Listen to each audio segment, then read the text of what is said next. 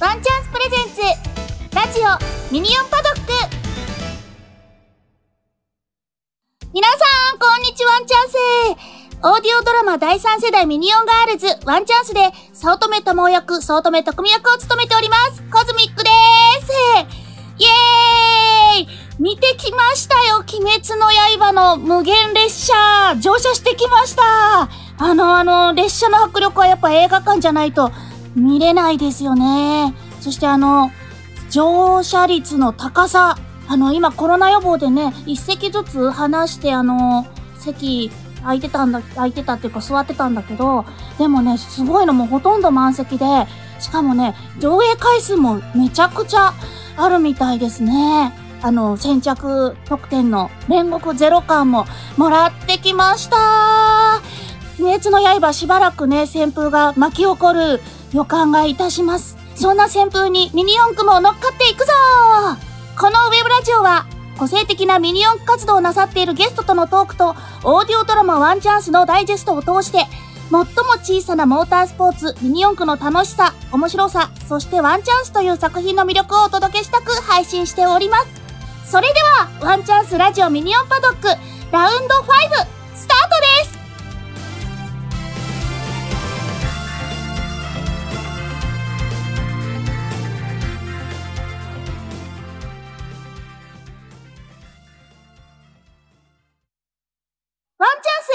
ニューマシンプレビュー改めまして、コズミックです。このコーナーでは、間もなく発売されるミニ四駆のニューマシンについて、ワンチャンスの原作者、バーニー二平さんがポイントを解説します。今日のゲスト、二平さんです。どうぞ原作者のバーニー二平でございます。はい、原作者がゲストということなんですが、うん、今日はどうしても喋りたいことがあるということで。頑張ります。さてさて、タミヤさんからはすでに秋冬発売予定のニューアイテムが発表されておりますけれども、今回取り上げるミニ四駆のニューマシンっていうのはどれをセレクトされてるんでしょうか？はい。えっ、ー、と、11月14日発売予定のエーサーミニ四駆シリーズ、ホンダ E VZ シャーシーです。おー、うん、おーって言っても私もあの、さっきね、あの、ホームページで見させていただいて、うん、はい。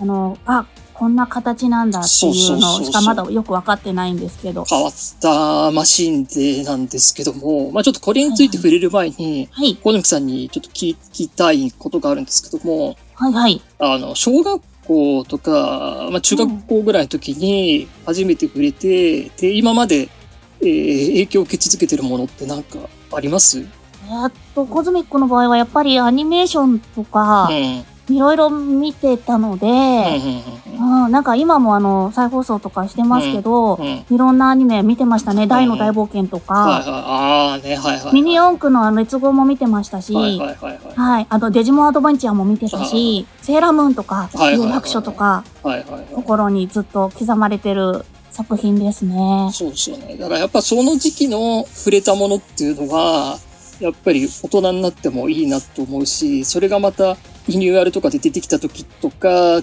で、やっぱり、あ手に取ってみたいな、欲しいなって思うと思うんですけども。はいはい、わかります。あの、セーラームーンも出てくるんですよ。大人のためのメイク用品とか。はいはい、はい、ああ、なんか、ドラッグスターとかで見た気がします。そうそうそう、ちょっとおしゃれな感じの、可愛いんですよ。そういう意味でいくと、はい、いわゆる、えー、第一次ミニ四駆ブームっていうのが、えー、1900、87年頃から90年ぐらいに訪れてて、まあやっぱりその頃ミニ四駆に売れたんで、今までこう、やっぱりミニ四駆大人になってまた出てきたんでやってみようっていう気になってるわけなんですよ。ミニ四駆はい。で、その時に同じように、えっと、日本で流行していたものがありまして、はい。それが本物の自動車の F1 のブームがちょうど同じぐらいの時期に日本を包んでたわけなんですよ。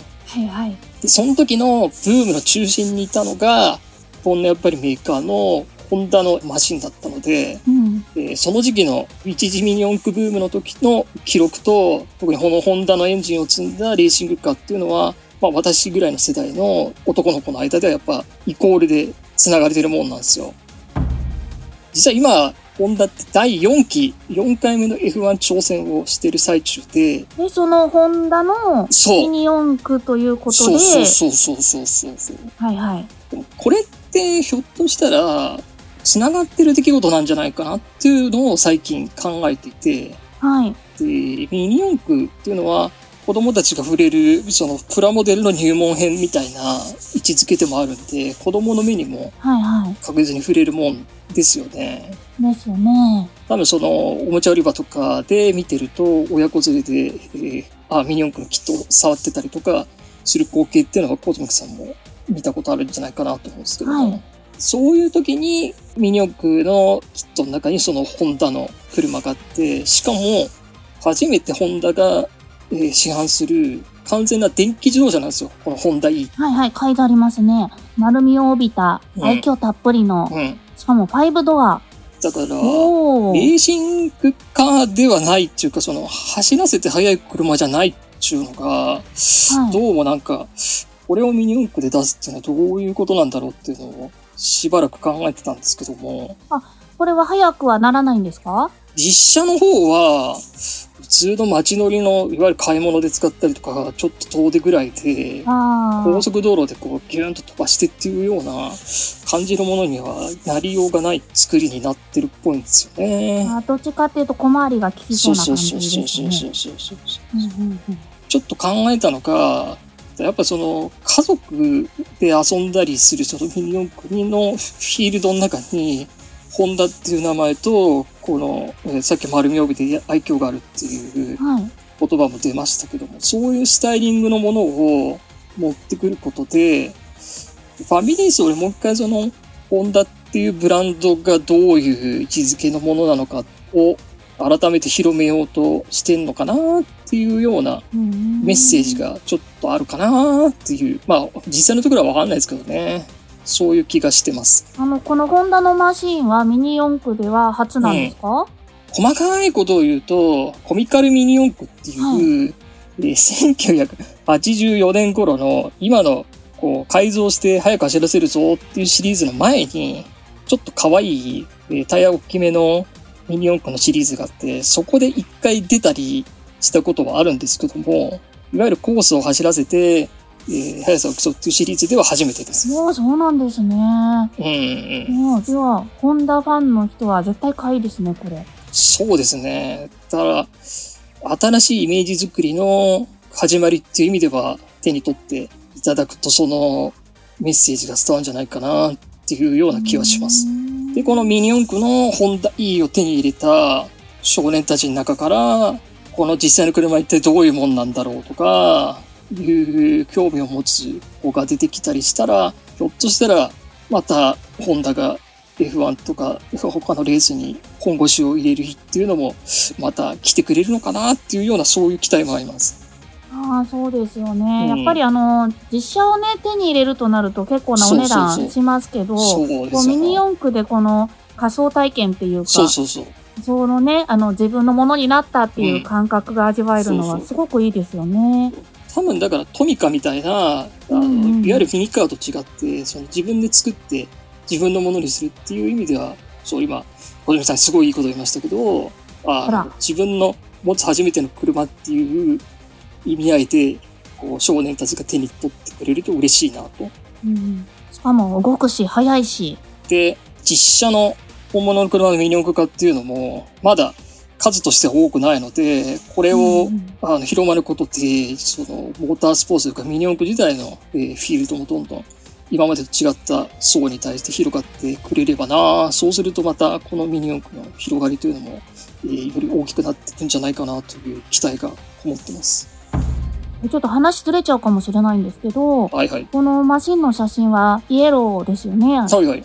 そうそう、イカちゃんがすごく好きそうなイエローなんですけど、はいはいこれ、実際にこのイエローの実写っていうのはあるんですかね？実車が来る、あの、道を走り始めるのは、このえー11月から、えー実際に納車予定なんで、実はまだ記者向けのあの発表会であるとか、そういうところでだけで、まだ道を走るのはこれからなんです。あ、そうなんですか？実写もこれからなんですか？そうそうそうなんですよ。えー、すごい先取りじゃないですか、じゃあこそうそうそうの。それを、そうそう、それをいち早く手に入れられるっていうプレミア感もあったりします。はいはいはい、ありますね。うんで、走りの方も最新の VZ シャーシという、はいはい、VZ シャーシー。今年の6月に出た、えーマシンで初採用された、えー組み立てやすく、かつ最初から速いシャーシを使ってるので、はい。改造に関しては結構コツはいるんですけども、いきなり速いと思います。あ、最初から速いシャーシなんですか？そうそうそう。軽く、えーコンパクトにできているので、若干ちょっと初心者向けでは辛い部分もあるんですけども、ただいきなり速いと思います。えー、なんか速くなさそうに見えて、この子速いぞみたいな感じなんですね。そうそうそうそうそう、そういう意表をつく遊び方もできるかなと。へーえ、初心者には辛いって何が辛いんですか？こうジャンプでの衝撃を吸収しやすいように結構ふにゃふにゃの作りになっていて、はい。裏を返すと、こうコースアウトした時に壊れやすかったり、あー、壊れや曲すいんだ。がってしまったりとかね、そういうところでは若干他の、えー最新の、えーシャーシと比べると弱い部分が、えー私もちょっと触ってはみたんですけども、あります。ああ、そうなんですね。そこは要注意です。あとは、横から見た時の面積が広いんで、いわゆる板車みたいにしても入ると思います、こいつは。はいはいはいはい。タイツ。コペンみたいに。そうそうそうそうそう。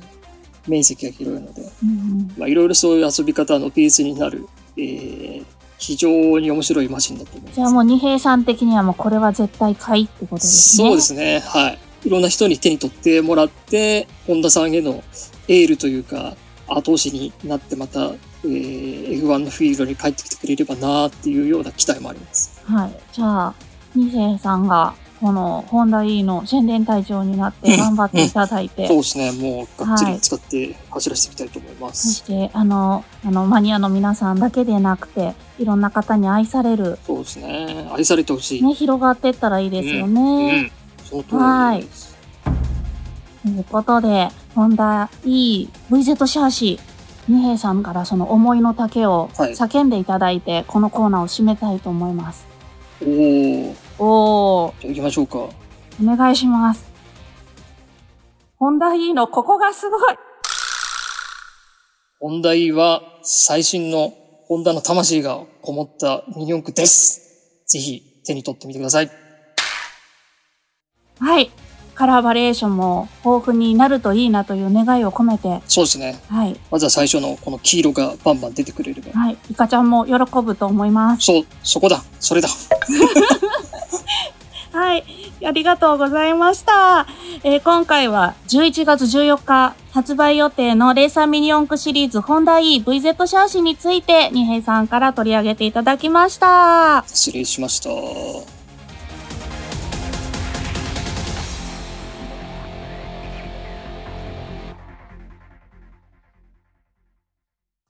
ンチャンスドラマダイジェスト。それではここで、オーディオドラマ第3世代ミニオンガールズワンチャンスをお聞きいただきます。すでにドラマ CD やデータ販売を行っておりますが、ここでは1回5分のダイジェスト版をお送りいたします。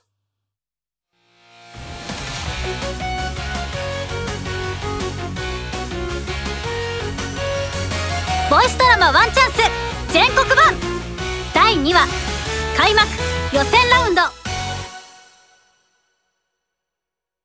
ディフェンディングチャンピオンとして私セナ・ハイリーンはエアロマンタレーと共に全力で戦います。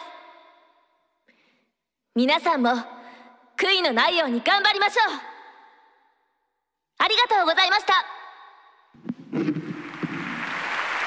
力強いお言葉。どうもありがとうございました。あの子あの子がどうしたってヤムラで一緒になったの。あの子だ。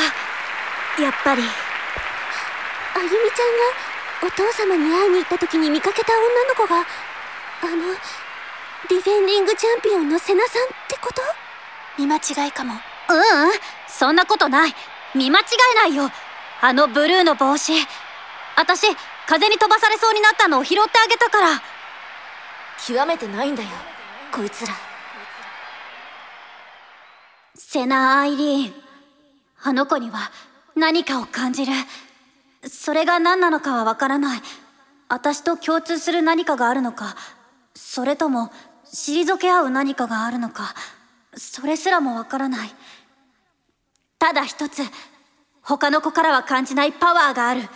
それだけは、はっきりとわかる。鈴川さん？大丈夫？これこそ。むっしるしる。面白い。以上をもちましてミニ四駆選手権全国大会オープニングセレモニーを終わります。これより会場の整備を行いますので選手の皆様は隣接のホテルにてご休憩ください。レース開始は午後5時を予定しています。じゃあ一旦自分の部屋に荷物置いたら作戦会議だな。おなんかキャプテンっぽい。自覚出てきた。そりゃ当然よ。それで会議はどこでやるの？これだけの人数が同じ場所にいるんだからロビーはすぐに埋まっちゃうわよ。ふふん。それはね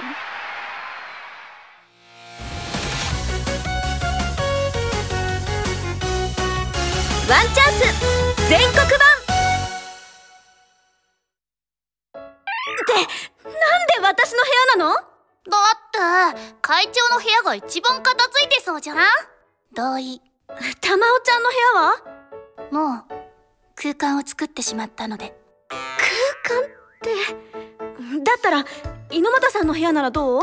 私はその荷物が多いからああそういえばそうだったわね。あとはたくみちゃん鈴川さんのところは遠慮しておくわ。どうして？なんでだよ。まああんまり時間がないことだしさっき説明のあったレースの進め方についてもう一度確認しておきましょう。よろしい？はーい。ありがとう。じゃあ配られたプリントに沿っていくわね。まず予選の組み合わせ私たちスーパーあゆみんミニオンチームは E ブロックになりました。同じ組のチームは北海道地区代表チームフライングフレイヤ埼玉地区代表チームサイコジェニー。そして北九州地区代表チーム VAR 全チームとも昨年の決勝ラウンドに進出していて中でもフライングフレイヤは赤井さんたちスクーデリア・ミッレミリアに次ぐ5位でフィニッシュしてる。そのフライングフレイヤが最大のライバルというわけですね。そう。で今日初戦の相手がそのフライングフレイヤなのよ。えー、そりゃ無理だよ。いきなり正念場。まあ全勝するだけが勝ち上がる方法じゃないから。上位2チームに入れればいいわけでやり方はいくらでもあると思うの。うーん。そりゃそうだけどさ鈴川さん何か？やっぱり最初から練習だと思って走っても意味ないよ。練習にすらならない。とにかく全力でやり残しのないように一つ一つ戦っていこう。そうね。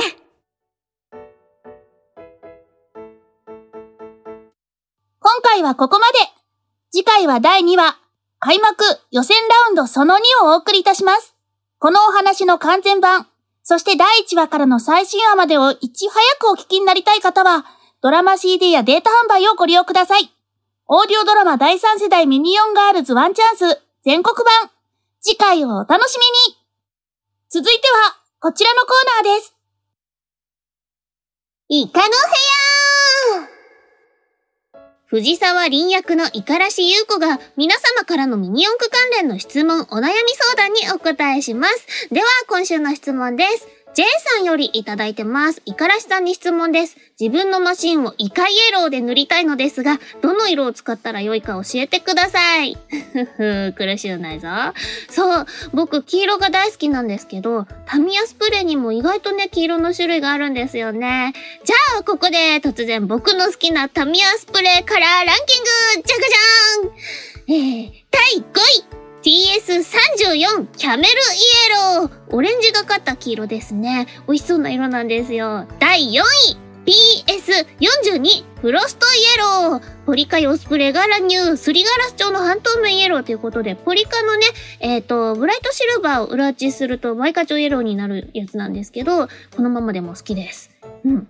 第3位、TS16 イエローここでノーマルであろうイエローがランキング。この後の2色は何が出てくるんでしょうか？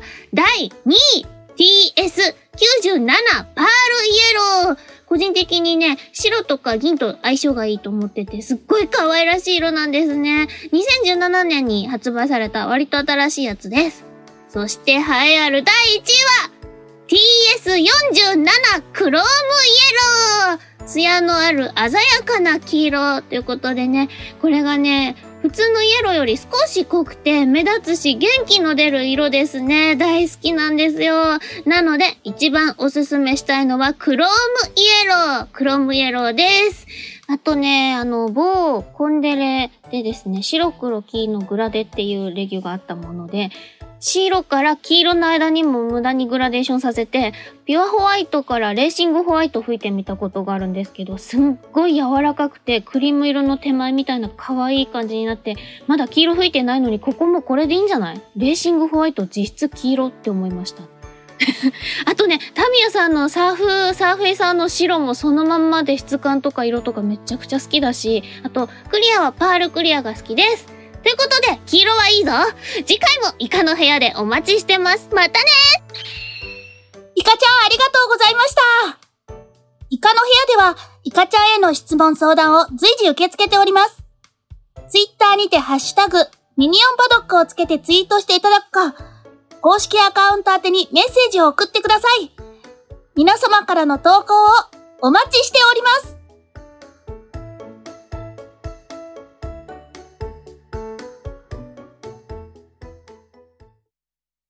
お知らせです。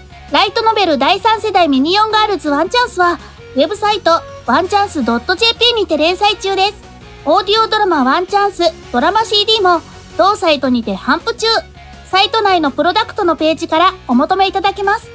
また、DL サイト .com では各話ごとのデータ販売も行っております。全年齢向けの売り場でワンチャンスを検索してください。最新の情報は Twitter、アットマーク、ワンチャンアンダーバー、ミニオン WD をご覧ください。さてさて、エンディングのお時間となりました。二平さん、はいはいはい、はい。今回はありがとうございました。ありがとうございます。ホンダ E の魅力をたっぷり語っていただきましたけれども、今日はあれですか、私が結構語っちゃいましたけども、はいはいコズミックさんからお知らせがあるって聞いてきたんですけども、はい。前回ね、あの、ケイちゃんがお知らせをしていたので、あの、コズミックもお知らせしたいです、ということで、そうですね。はい。えっ、とですね、今年は、あの、自粛期間中で、We Are the World を歌って、動画にアップしようっていう企画がありまして、はいはい。その、あの、大場俊さんという方の呼びかけで集まった、あの、ボーカリストだけじゃなくて、ミュージシャンの方たちも全部で200人集まったんですよ。すげえ。はい、すごいですよね。200人で、その、動画をアップして、で鶴野さんも参加されてたりしてたんですけど、はい。い。で、その第2弾で、大場さんが、こう、せっかくいろんな方たちが集まったから、この中の参加者の皆さんのオリジナル曲を CD にしたらいいよねっていうことで、で、私も、あの、オリジナルで歌わせていただいてる曲を作曲者の方に、あの、歌っていいよっていう風に許可いただいて、ストーリーという曲を、はい、あの、そのミュージシャンの方たちが、卓録なんですけど、生演奏で、すごい。ドラム、ははい、ベースとか、ギターとか、キーボード、それサックスも入っていただいて、こう、だんだんこう曲が出来上がっていく、その、瞬間瞬間をこう聞かせていただいて、こう、最後にボーカルを収録する。そういう、すごいあの、それ、自粛期間中5月ぐらいだったかな、収録してまして、それが CD として形にしていただいて、全40曲おを